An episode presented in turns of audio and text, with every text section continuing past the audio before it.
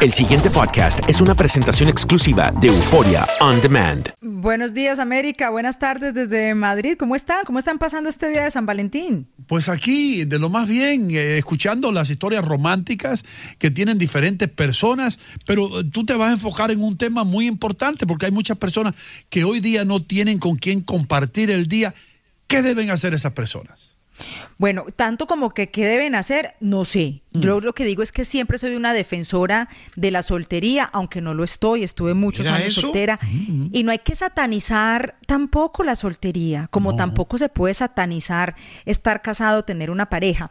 Pero sí voy a hacer un poquito aguafiestas en el día de hoy, porque es que así como se celebra el Día de la Madre, el Día del Padre, esto es un día común y corriente para que la gente salga a gastar plata. Entonces, si tiene con quién salir, pues rico, ¿sí? Regálense unas florecitas, unos chocolatitos, pero eso sí, lo importante no es solamente el día de hoy, es qué va a pasar mañana.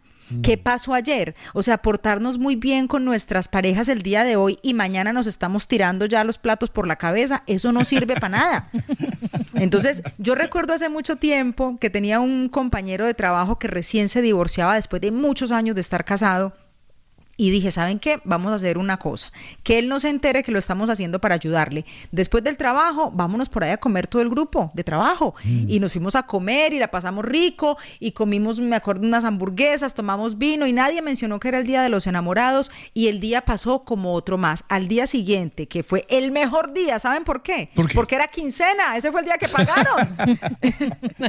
Así que si está solo, si está sola, no se preocupe, que es un día común y corriente. Lo que pasa es que esta sociedad de consumo nos invita a la nostalgia. Los pasajes suben de peso, de peso no, de pesos en diciembre. Nosotros somos los que subimos de peso. Todo sube en las épocas en las que nosotros estamos con esta nostalgia de la soledad, de que no tenemos a quien abrazar, de que no tenemos quien nos abrace. Abrace a la almohada, consígase una mascota, llame a su mejor amigo, pero no permita que un día de San Valentín le arruine el resto de la semana. Ahora, Paula, eh, ya, que ya que sabemos que estás bien amapuchada y que te fuiste así bien enamorada y chucu, chucu, chucu, pues España.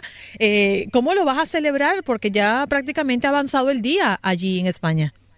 Si aquí ya van siendo las 3 de la tarde, Andreina, y me tienen más ignorada que comercial de YouTube. para que sepa, pues, y para que vea que tener pareja no le hace a usted el día más feliz, ni mucho menos. Oh. Te voy a decir que mi pareja es bastante eh, desapegado de todas estas fechas.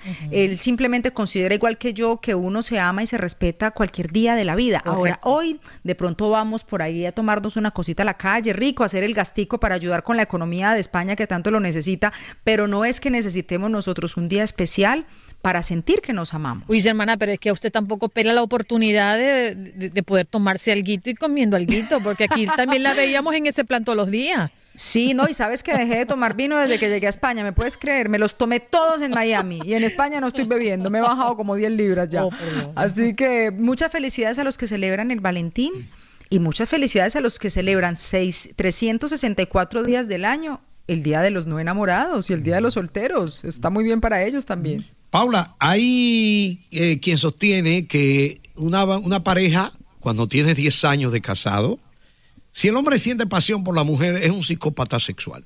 ¿Qué tú dices? Oh, come on. Es un ocioso, no tiene nada que hacer. No, sí, ¿eh? No, yo creo que el amor, mira, el que, el que se consiga una pareja o el que se case creyendo que la pasión va a durar toda la vida, está fregado con J. Porque el amor va cambiando, el amor se transforma. Eh, no me vaya a decir que usted sostiene la misma cantidad de relaciones íntimas después de 10 años que cuando se conoció el primero, segundo y hasta tercer año, porque no existen. Hay excepciones, ¿eh? Hay excepciones. Sí, puede que las haya, puede que las haya y lo respeto. Es más, lo aplaudo. Gracias. sí, pero, pero, déjame de, para, que tú veas ahí, no Gómez, no quiero estar en tu contra y estar al lado de Paula, pero eh, un sexólogo amigo me dijo que muchos hombres están con la mujer, pero pensando en otra, y la mujer cree que él tiene pasión por ella y lo que está utilizando el cuerpo de ella, pero pensando en otra mujer. por si acaso. No porque se lo han confesado a mis amigos que son sexólogos. Es un descarado. Ellos le han confesado eso. Sí. pues yo te podría decir que no solamente pasa con los hombres, con las mujeres también. Es que siempre estamos pensando que solamente los hombres esto, solamente los hombres lo otro. No, no, no. Si es que, mire, si eso es, si eso es una buena táctica para mantener la llama del amor, pues pensemos en otro un ratico. ¿Qué importa? Se cierran los ojitos, uno se imagina que está con el uno y cuando abre los ojos se lleva el susto de la vida, pero si está enamorado todavía. Tienes que tener cuidado. Y si eso le sirve, bienvenido sea, ¿por qué no? Dicen que en la guerra y en el amor todo se vale, ¿no? Claro, yo escuché decir ayer eh, alguien que pasó por acá diciendo, mira, regalar un libro es la cosa más aburrida en un día de San Valentín, pero yo, bueno, yo no estoy de acuerdo, a mí me encanta que me regalen libros, ¿no?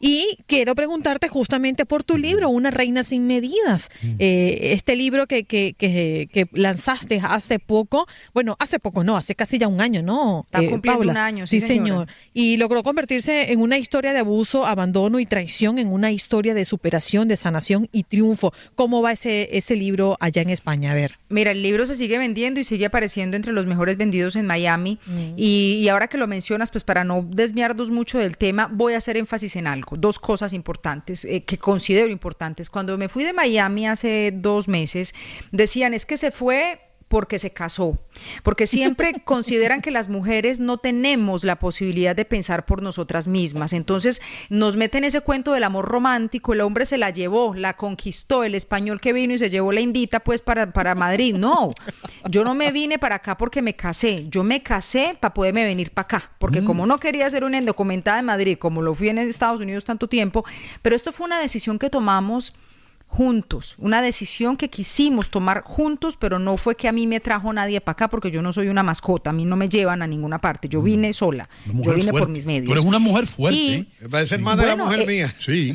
Eh, soy, yo, yo te digo una cosa, soy una mujer, ¿sí? Punto. Eso. Eh, y hay un episodio de la, del libro que dice El amor de mi vida y es un episodio muy cortico dedicado a, mi pareja y quiero compartirlo rápidamente en este día de San Valentín y del amor. Me preguntaron cuando eh, lancé el libro, ¿por qué tan cortico el episodio cuando hablas de tu actual pareja? Es cortico, primero porque se está escribiendo todavía. Mi vida sigue al lado de él, o sea que no es un capítulo que se haya terminado. Y segundo, porque no quiero dar una mala imagen a esas mujeres que tanto siguen mi carrera, que crean que es que el amor me salvó. Eh, a mí no me rescataron y no permitamos mujeres que vengan a rescatarnos. Nosotras nos rescatamos solas. Este hombre vino a mi vida a compartir una felicidad así como yo comparto la suya. Pero ni los hombres estamos para rescatar mujeres, ni mujeres para rescatar hombres. Tenemos que ser seres individuales y sobre todo emocionalmente independientes, para que un día de San Valentín no se nos dañe el día entero porque no tenemos quien nos saque a tomarnos un vino. Sí. Wow. Más claro no, no canta un gallo, ¿les quedó claro, no? No sé, yo tengo, tengo hasta, hasta temor tengo de hacer una pregunta, no sé. dispara, dispara, que ya está esperando. Nada Estamos muy lejos, no te preocupes. estábamos hablando aquí anteriormente, eh, digo durante la semana pasada, acerca de la intimidación que sufren algunos hombres con todo esto que, que se respira hoy día del acoso sexual y demás. ¿Crees tú que la mujer está ahuyentando de cierta manera a los hombres. Tú que eres una mujer bien, bien pensadora. Mm, ¡Qué pregunta! Está buena la pregunta. ¿Qué, qué pregunta? Enmárcala, enmárcala y me la repites mañana. Mira, mm. el hombre que se ahuyente por una mujer inteligente y fuerte, entonces está bien fregado. Porque sí tengo que decir algo a favor de los hombres. Mira, yo no tengo ningún problema con los hombres. A mí me dicen que es que yo los odio, yo no odio a los hombres, estoy casada con uno. Mm. El problema es que a los hombres se les educó de una manera que no estaban preparados para esto que está pasando ahora. Entonces tampoco podemos estar en un ataque permanente hombres contra mujeres. Esto no es una guerra de sexos. Esto no es una guerra. Esto, tenemos que hacer el amor y no la guerra. Somos una sociedad y la sociedad como tal pues nos invita a vivir juntos. Imagínense todo el mundo segregado, hombres por un lado, mujeres por el otro. No, yo no creo que estemos que la mujer es el complemento del hombre. Buenas noches para todos. Yo creo que el hombre se complementa al hombre, mujer con mujer, hombre con hombre y también mujer a hombre del mismo modo en el sentido contrario. ¿Mm? Ahí está. Me tocaron el, me tocaron la fibra, los reinados de belleza. No hay cosa que odie más que un reinado de belleza. Porque yo les aseguro que esa niña, cuando se bajó de ese escenario y se, y se acordó de lo que dijo ahí, dijo, madre, ¿cómo es que yo dije esta tontería? Pero esa mujer es absolutamente inteligente, lista, preparada, pero que a una mujer la agarre en un escenario a preguntarle una cosa que los que lo preguntaron, estoy segura que tampoco tienen una buena respuesta. Entonces, eh, eso sí lo satanizo y le pongo la cruz a esos reinados de belleza tontos. Pero, pero lo que estábamos hablando, y muy seriamente te hago la pregunta, es que hay muchos hombres, por ejemplo, el otro día me envió eh, un amigo, porque estábamos tocando el tema, y a través de Facebook me envió un, mensaje y me dijo, Yo, honestamente, en mi trabajo, después de todo esto, lo que ha ocurrido este año, tengo temor decirle cualquier cosa a una mujer. ¿Entiendes de lo que yo te digo? Eh, ¿Entiendes cómo, los hombres pueden intimidarse con todo lo que ven en la televisión? El 99% de los acosos sexuales son dirigidos o acusaciones dirigidas a hombres y la gente dice, caramba, yo tengo miedo de decir algo porque está el movimiento este de Me Too, mañana me echan a mí, me tiran debajo del tren. Y no, y es válido tu comentario para preguntarle a, Paula que eh, si ella acepta piropos de personas desconocidas. Bueno, es que, ¿cómo decir aceptar o no aceptar? Si ya te lo echaron, te lo echaron. ¿Qué va a hacer uno? Pero, pues refuta o, te quedas callada. Mira, depende, depende. Mm. Es que depende del piropo, depende de la intención con la que venga. Yo creo, Ino, que los hombres la tienen muy difícil. Estoy de acuerdo contigo en ese sentido que entonces qué se puede considerar simplemente un, a ver, un intento de conquista, por ejemplo. Entonces no puede uno estar expuesto en un trabajo a que un compañero quiera salir con uno, ¿sí? Eso me parece la cosa más normal.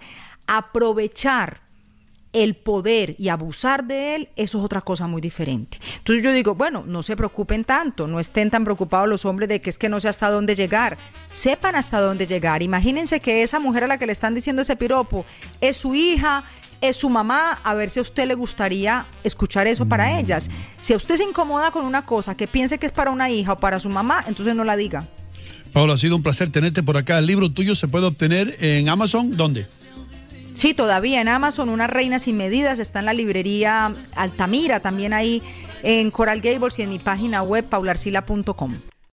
El pasado podcast fue una presentación exclusiva de Euphoria On Demand. Para escuchar otros episodios de este y otros podcasts, visítanos en euphoriaondemand.com.